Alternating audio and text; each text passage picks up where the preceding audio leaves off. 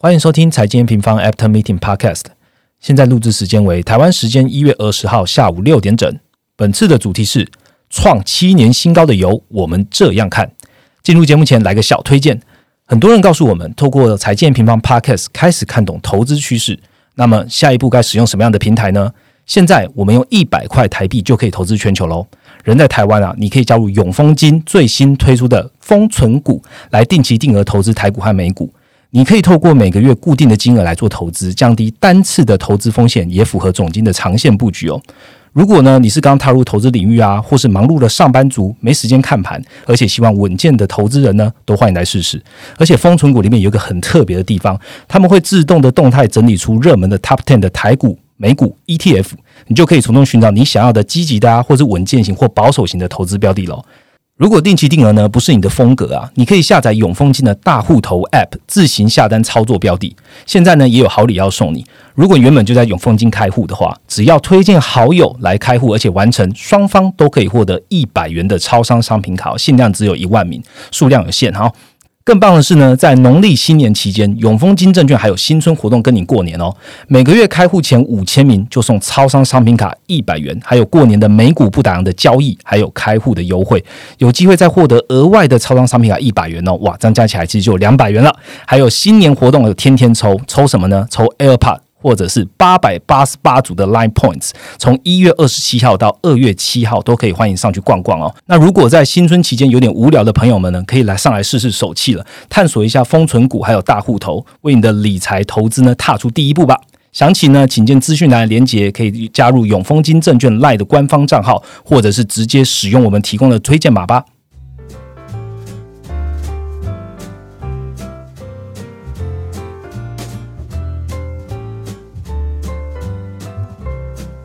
Hello，大家好，我是财经方的 Roger。最近呢，我们在看二零二一啊，用户给我们的年度回馈哦。看到有人说，哇，从图表看到文章，再加上每周的 Podcast，有一个很好的连接哦。透过研究员去说明，很快的就理解我们想要讲的图表啊、数据是什么的。那我觉得很开心啦，就是我们的节目有帮助到大家的投资，这是最重要。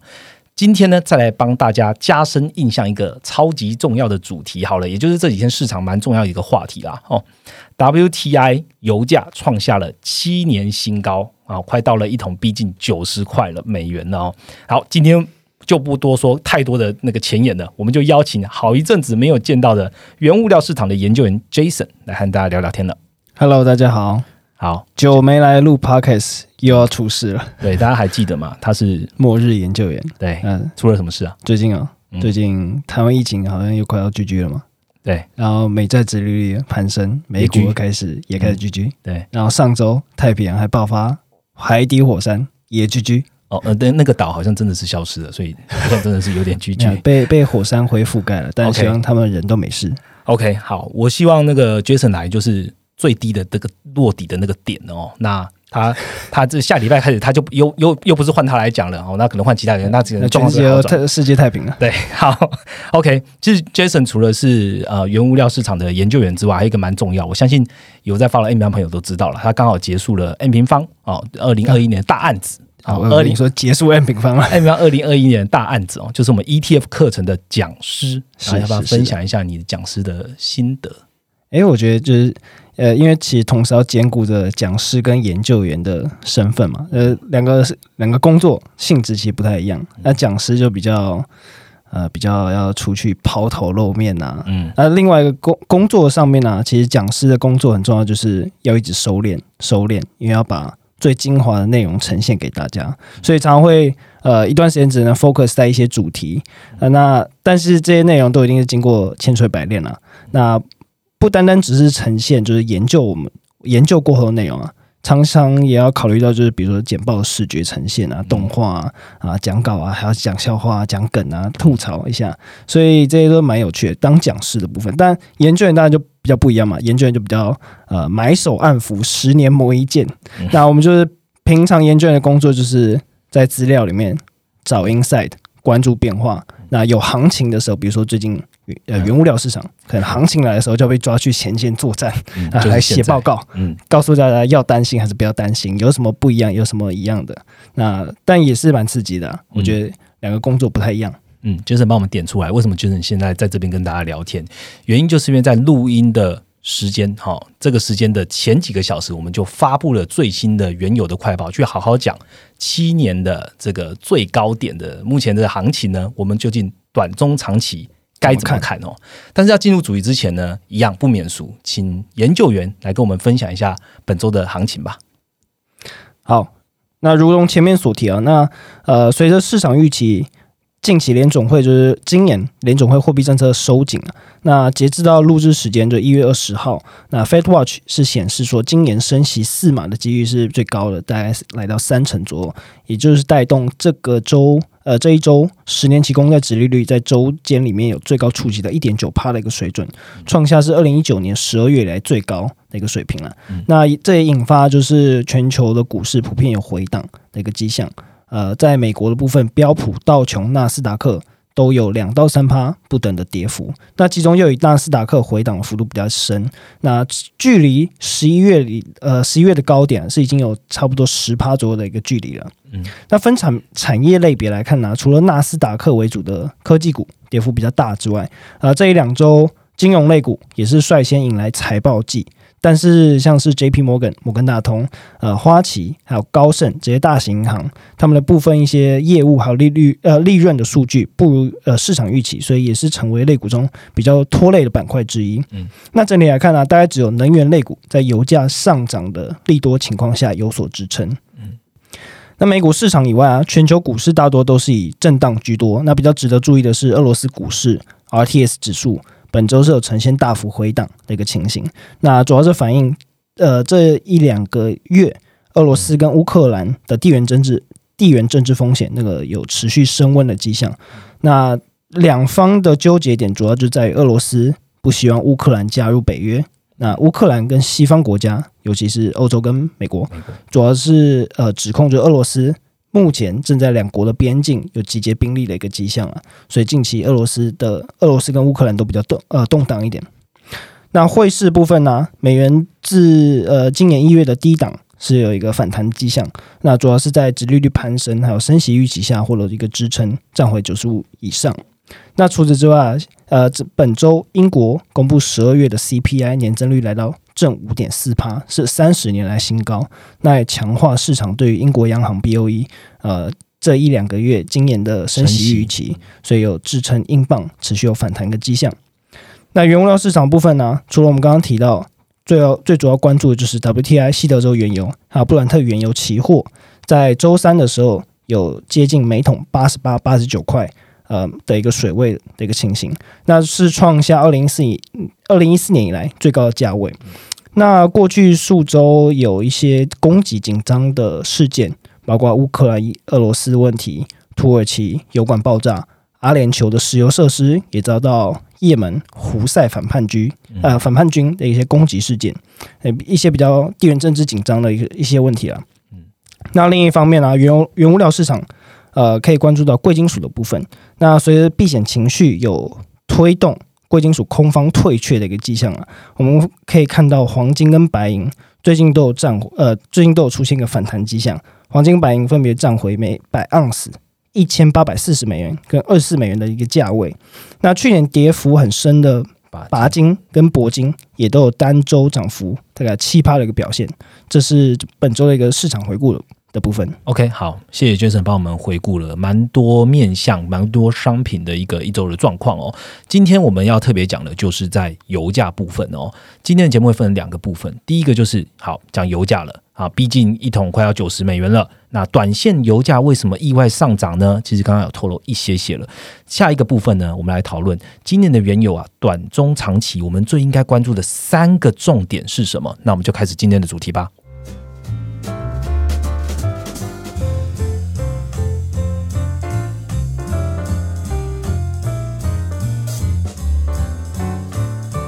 好，马上进到我们第一个主题哦。二零二二年一月的 WTI 跟布兰特原油期货价格突破了去年十月的新高，来到了一四年以来，逼近将近九十美元一桶罐，哇，听起来非常的高啊！有关注我们在月报中提到的，就是二零二二年的 Q one 的油市供需反转的时间点啊，看起来目前状况好像有一点不一样哦。因此呢，我们整理出了近期超出原先预期的一些因素，今天就好好聊一聊这个什么因素会造成这样短线这么强势的原因哦。直接来破题了，Jason，之前我们就呃有提到嘛。呃，有疫情啊，然后可能会发生。看起来疫情造成的需求下降，好像没有这么的严重。就能跟大家说明一下吧。好，那其实如果大家有印象的话，其实，在大概去年十、十一月的时候，欧洲疫情就已经有开始有复燃的一个迹象。那到十一月中，应该是中下旬的时候，开始出现 Omicron 变种病毒的一个踪迹嘛？那如果大家有印象的话，应该是十一月底。大概感恩节前夕我感恩节前后，那个时候原油市场有出现非常大幅度的暴跌的情形，所以那个时候大概就是大家市场认为说，就是呃变种病毒对于需求造成严重冲击的一个最最明显的时刻了。但其实呃，其实如果关注啊，你如果关注就是今年一月以来全球的确诊人数确实是有飙升的一个情形嘛，像呃。这一两周单日最高是有突破到三百万人次，那这是呃疫情爆发以来最高的人次呃新增人数了。那但是如果你去观察一些高频率的交通指标，像是欧美国家的苹果移动趋势，其实它还是在二零二二零二零或二零二一年同期间的水准之上。那如果你去观察 Google 它的人流趋势数据，在像零售跟休闲设施。它其实都已经接近疫情前水准，所以其实 Omicron 的负面冲击对交通还有经济的负面冲击，其实没有我们想象那么大。尽管它确诊人数很多啊，非常非常的多。那另外一个角度啊，我们可以去观察，就是所谓的疫情控管指数，像是目前欧洲的德意法、德国、英国、意德国、意大利、法国，还有亚洲的印度，虽然确实有明显上升的一个趋势，但其实多数国家没有在进行重启封城的措施嘛。就举个例子。美国这一天确诊人数都来到高了，又破新高，但死亡跟重症比例其实都比以往来的少很多。那另外一个例子就是台湾嘛，台湾我们现在疫苗覆盖率已经拉起来很高了，然后你可以看到每天都还是有双位数的新增确诊，但至少我们还没有看到又回到去年五月那种升三级的一个现象。但我是希望，我希望，我希望不要呃新年过就爆掉了。对。但整体来说的话，就是其实相较二零二零年呢，各国因为疫情。然后来紧缩边境或者是紧缩呃经济活动的一个政策已经没有那么常见了，这代表是说全球经济活动逐渐要跟病毒共存。那对于交通需求的负面冲击就没有我们原先预期来的那么悲观，这是第一个重点了。OK，呃，Jason 在刚刚提到的重点，其实我们在前一集的 p a r k 应该说也不用 Amy 方提了吼，就是如果你有在关注疫情，就会知道说这一波的 Omicron 疫情本来就是。呃，疫情的走走势本来就会到最后是大量的传染，但是非常低的死亡，到最后最后可能就会达到了群体免疫的一个状况。所以，呃，我们还是期望啦，这一波的疫情快一点过去，已经期望了两年了，希望大家再努力一下哈。当然，就是不要呃有碰到病毒的风险之下，然后跟。疫跟那个疫苗病情啊，然后一起通过这一个难关，这样子。好，那我们如果讲完了之后呢，我们来看一下刚刚 Jason 提到蛮多叫做政治风险哦，嗯，几项政治风险来列点的方式来跟听众朋友说一下吧。好，其实地缘政治风险听起来好像很好像很艰深呢，嗯，但其实讲直白一点就是打架了，打架，嗯，战争爆炸，对。但呃，其实我们最近有注意到啊。几个地区，包括北非、中亚、中东地区，都有一个比较明显地缘政治风险在升温的迹象啊。嗯，包括第一个，利比亚，利比亚是一个 OPEC Plus 里面重要的生产国家嘛，但是它在去年十二月底的时候。有出现，就民兵组织他们封锁他们其中一个重要的油田跟出海港。那一月的时候，他们的国家石油公司也宣布要维护他们的一些输油管线，所以导致说利比亚短暂短期之内有出现呃产量降低到八十万桶每日的一个情形。但是其实短期已经已经恢复到一百万桶到一百二十万桶以上了。所以这边是利比亚这是短期生产受阻的一个情形。那第二个就我们刚刚一直提到俄罗斯跟乌克兰最近的问题比较紧张。呃，主要的原因就是乌俄双方在边境持续有增兵部署的一个情形。好，那第三个就是，其实我们也刚刚也有提到，阿联酋 UAE 它的首都阿布达比也遭到也门的胡塞反叛军有有遭到攻击的一个情形了。所以这几这一些呃地缘政治的事件呢，其实就导致呃一项重要的指标，就是地缘政治风险指标最近有攀升的迹象。那我们这边引用的是美国联准会两位经济学家 Dario 跟 Matthew 他们所编制的地缘政治风险指数了。这基本上这个指数啊，在去年十二月份的时候，它已经来到呃二零二零年一月美国伊朗冲突以来最高的风险程度，也就是暗示啊，市场确实有对于供应中断这个隐忧有所上升。不过整体来说啊，其实地缘政治风险这个问题通常是偏短短线的，就是你没没有每天都是看到打仗的一个问题嘛，所以其实它还没有对于供给造成实质的长时间的中断问题。所以短线如果我自己我自己会觉得短线要去追高要比较谨慎一点，但除除非出现真的是更进一步的军事冲突，所以呃这样这样子的情况下，油市的供给端才比较有可能。呃，进行更进一步的飙升。OK，好，以上是我们讲了两个短线的点哦，是不是还有一个点会影响到短线的这么强势的原因呢？好，所以综合来看，刚刚我们第一个讲说，疫情需对于需求冲击没有了想象的那么大，负面的冲击没有想象那么大。那第二个就是市场担忧供给开始问题，不管是乌克兰啊、俄罗斯啊，或是阿联酋这些国家，呃。虽然即使这是短线的一些情绪部分，但我们从最新 EIA 的它这个能源展望报告里面，我们就可以看到供需预期确实有出现了调整的一个情形啊。嗯，最重要的就是我们会关注说，呃，我们先前认为，我们先前看到啊，原本 EIA 估计今年 Q one 第一季全球石油库存应该是要呈现堆积，每日堆积二十九万桶的一个情形，转变为它最新的预估转变为呃 Q one 要。微幅消耗，就每日消耗两万，反而变消耗了。对啊，所以从堆积转消耗，这就是一个蛮蛮呃是蛮利多的一个消息了。那累积库存，就是库存堆积的确切时间点，又推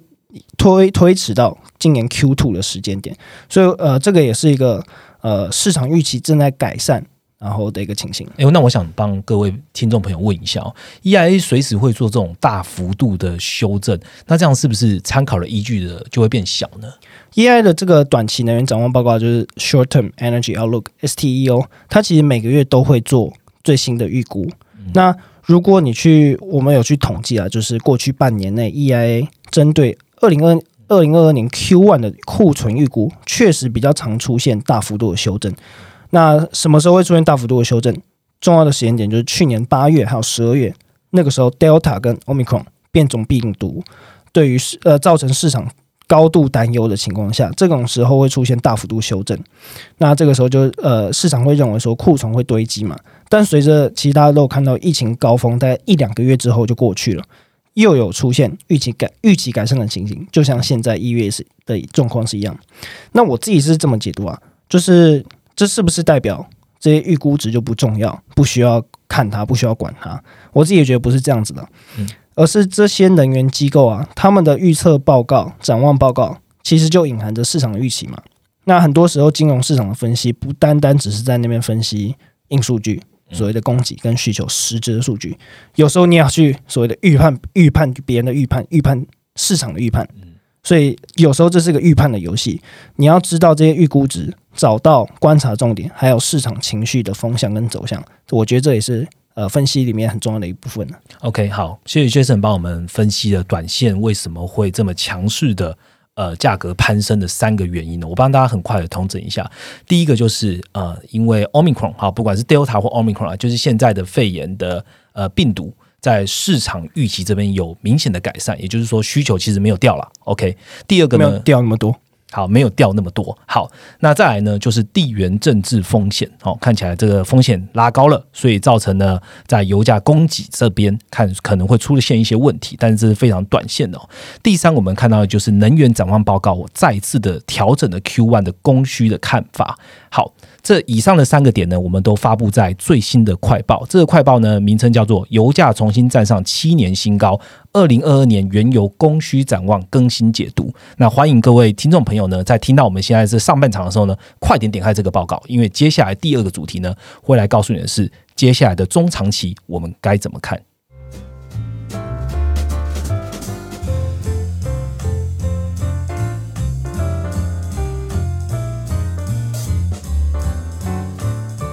好，刚刚讲完了上半部，讲完最近期、短期的油价了，我们来好好聊一下中长期啊。毕竟，呃，M 平方在讲的总经的趋势，还是希望把周期来看长一点。好，二零二二年的原油行情会因为短线就开始改变了吗？中长期呢，我们会怎么样来看呢？请 Jason 帮大家说一下吧。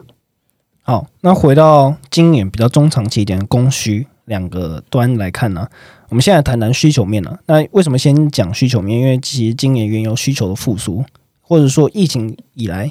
疫情过后，原油需求的复苏都的趋势都是比较十拿九稳的，比较平顺一点。那就像我们刚刚讲的，病毒的负面冲击已经越来越下降了。呃，事后诸葛来看呢，Omicron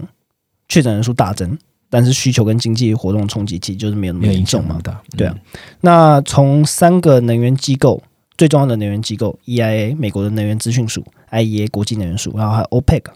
他们的最新的月报展望，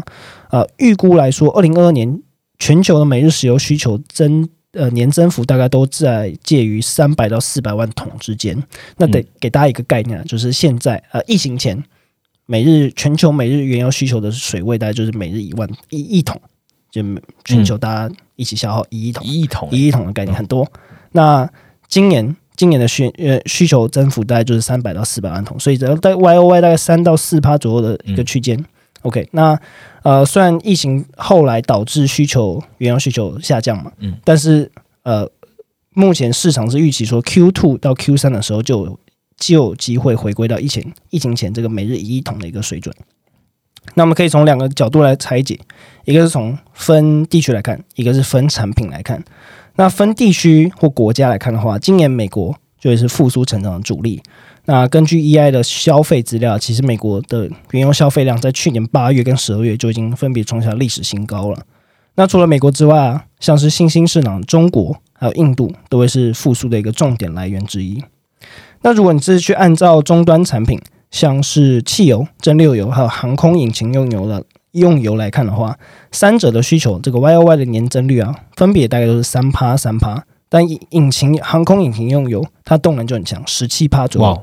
那这其实代表它的成长动能很大，而且航空用油的需求现在还是在疫情前不到一个七成的水准，所以这边的复苏空间还有很大的空间。对，所以基本上就是看往后疫情是否能有效控制住。呃，这个应该说有是否有办法有效控制住？那 maybe 对于航空用油来说会有比较大的 upside。OK，好，刚刚 Jason 讲完之后，其实画向重点哦，就是刚刚讲从需求面来看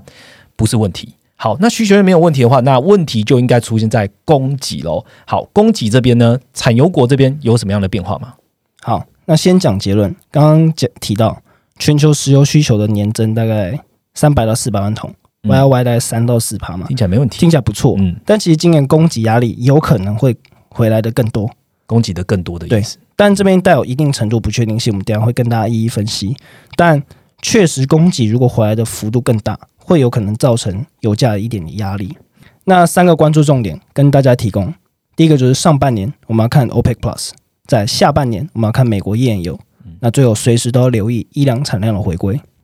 那首先，现在聊聊 OPEC Plus 的部分了。如果大家有关注 OPEC Plus 的这个石油产量政策的话，就知道去年七月就已经协议好，每个月要增产四十万桶，直到二零二二年的九月。那再加上今年五月还要调升基准产量，所以整体来说，OPEC Plus 理论上会增加，今年会增加五百万桶的一个理论增长幅度了。嗯，大部分都会集中在上半年，所以我们说上半年要看 OPEC Plus，但这五百万桶是不是？呃，这是它的减产配额的一个调整嘛？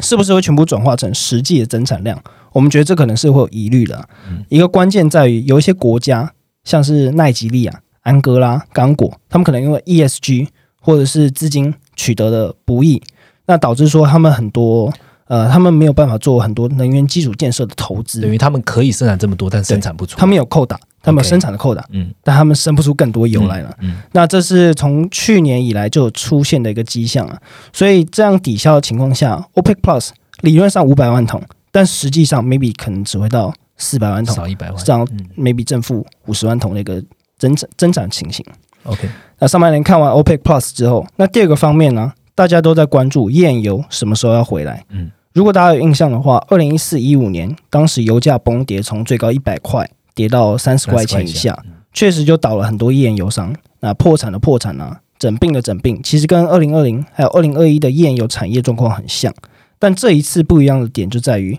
其实这一次美国页岩油商更谨慎了，他们在用钱、用资本支出上面比较谨慎，比较有纪律。更有纪律。他们把净利、把自由现金流，通常都是拿去用作呃偿还债务，或者是发放股利，调整他们的体质。不过这个状况啊，maybe 到了二零二二年或二零二三年会有所转变。那随着油商体质变好之后，目前能源机构是预估啊，美国美国会是 OPEC Plus 国家以外最主要的增产来源。所以我觉得下半年也是要留意美国页岩油的增产状况以及它们的修复速度。目前他们的呃的产量水平大概在一千一百七十万桶，嗯呃这。但是他们疫情前的高峰水准是一千三百万桶，所以这边也是一个蛮大的修复空间。那最后看完 OPEC Plus，看完美国页油，我们还是要留意一下伊朗产量回归的这个可能性。嗯，虽然其实现在嗯呃伊朗跟欧洲还有美国他们谈判的境况很慢，甚至有一点焦灼停滞的状况，但其实二零一三、二零一四年，当时奥巴马跟伊朗也是谈了快要两年的时间，二十个二十个月的时辰啊，才达成协议。嗯所以这个时间点确实带有一个很大的不确定性了。但只要美国一取消制裁，伊朗开始拉高产量的话，其实我们预估伊朗至少还有每日一百多万桶、一百万桶以上的这个剩余产能可以流入市场，再加上他们过去几年其实他们囤了很多的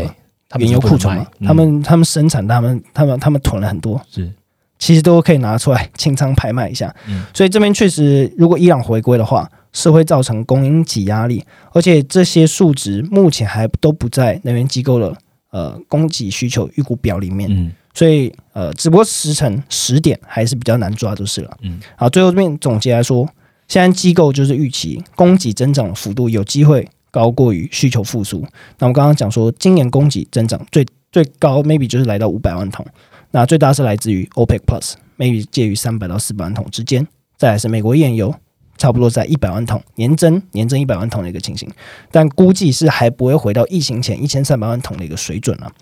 那伊朗什么时候回来，我们不知道，也不确定性也比较高。但是如果一回来，绝对会造成一些压力。OK，好，谢谢学生帮大家统整了这三个重点哦。我想要多问一个问题，如果大家依稀还记得的话，去年十一月大家都有知道，拜登他用了美国的战略储油 SPR 供应到的油市。Jason，你现在观察拜登这个行为，他是还是持续在供应战略储油吗？还是有什么状况会影响这个供给呢？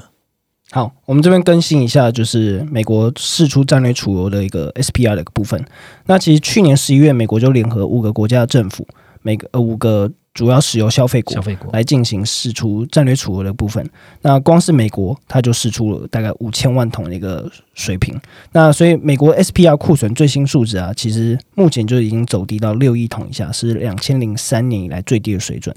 那根据美国能源部的官方声明啊，先前规划这个五千万桶里面有三千两百万桶是所谓的交换协议，也就是这个买家这个买买石油这些这些企业啊，他们要在未来两年内还还还给还给美国能源部。那目前是已经投放出这个八百万桶的一个额度，那剩余的一千八百万桶是用直接销售的方式，其实也差不多竞标完成了。所以 SPR 的确是在持续释放的一个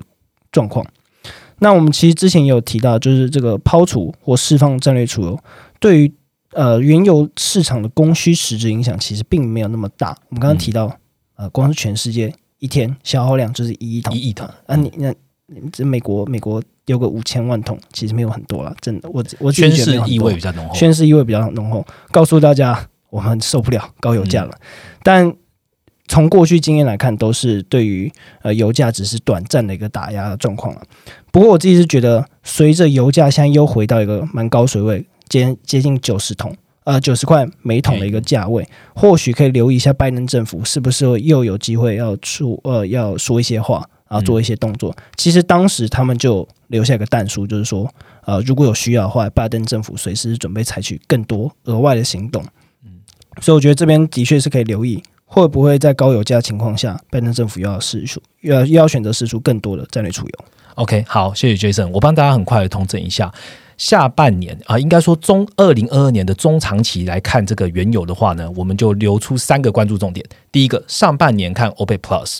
下半年呢，我们看美国页岩油，它在呃财政纪律调整完之后。它是不是有更大在供给市场上面有更大的一些产出？然后呢，随时要留意变动比较大的伊朗是否回归。那拜登他的政府，拜登政府会怎么样运作呢？就看他在对于现在的高油价，白宫还有没有什么样额外的措施或额外的说明，大家可以持续来关注哦。基本上我们把短线，然后中长线要怎么样来看这个原油市场，也大概都勾述过一遍了。呃，今天的一周一图表呢，也就是这一次快报里面新建的一张图，叫做地缘政治风险指数。那我们请 Jason 来跟大家说明一下怎么看这张图吧。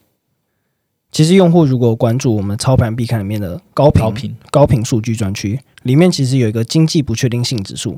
它就跟地缘政治风险指数有很大的呃编制上面的。类似类似之处了。那像经济不确定性呃指数，它就是去寻找呃报章杂志里面有关 economic economy，然后 uncertainty 这些字眼常出现的比率是不是有攀升的一个情形。那地缘政治风险指数啊，它就是由美国联总会经济学家两位经济学家他们所编制的，同样是由 NLP 文字探勘这些技术，然后所来建构的一个指数。那它基本上统计一九零零年呢。一九零零年是一百多年的一个时间，那一九零零年来，呃，跟地缘政治紧张局势有关的词汇，在十个主要国际报章呃报纸上出现的比例。那这些国际主要报纸就包括像什么《New York Times》啊，《Wall Street Journal》然后《L A Times》这些新闻杂志。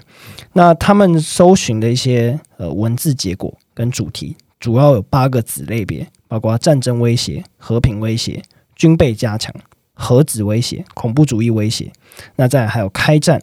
战情升温以及恐怖行动，这总共八个八个子主题。嗯，那这个地缘政治风险指数啊，过去在两次世界大战、韩战、古巴危机、波斯湾战争、九一事件，还有二零零三年美国入侵伊拉克的前后，都有出现大幅飙升的情形。其实，如果你去看它的图表啊，它长得其实蛮像 VIX 指数的。OK，它其实就像有就有点像是另类的恐慌恐慌情绪指数嘛，只是它是背上呃新闻媒体的包装杂志这些文字的一个情形。那其实它常会跟油价的波动，呃，尤其是波动剧烈的时候，会有比较高的相关性。那如果我们去观察最新的一个状况啊，那像是地缘政治风险指数，在目前最新的一个水准啊，呃，去年十二月已经来到接近二零二零一月。当时美国伊朗出现一个冲突以来最高的一个水准，这也就是呃为什么我们这一次特别要提及这个呃这个这个指数，也就是用更量化一点的方式来告诉大家，其实是有方其实是有方法来呃来评估地缘政治风险是不是真的有开始浮现这个情形。OK，好，谢谢先生跟我们讲今天呃，从呃原油的油价，然后看到中长期，甚至介绍了这个地缘政治指数。那希望大家直接到我们的 A 平方的图表，我们把它建在这个原油专区了。所以到原油专区的最后一张，你就会看到我们最新编制的地缘政治指数跟油价的这样一个图表了哈。今天的 p a r k e t 其实就讲到这边。如果你现在呢，对于听完之后呢，对于油价，还有什么样的问题想要问的呢？欢迎在下方呃留言，让我们知道。那我们也会把这样的讯息呢，在统整完之后，在下一集的 p o c k e t 再来跟你们分享，或者来再来做说明哦。好，那喜欢我们的听众朋友呢，记得按下订阅，并且给我们五星评价。那我们就下个礼拜见喽，拜拜，拜拜。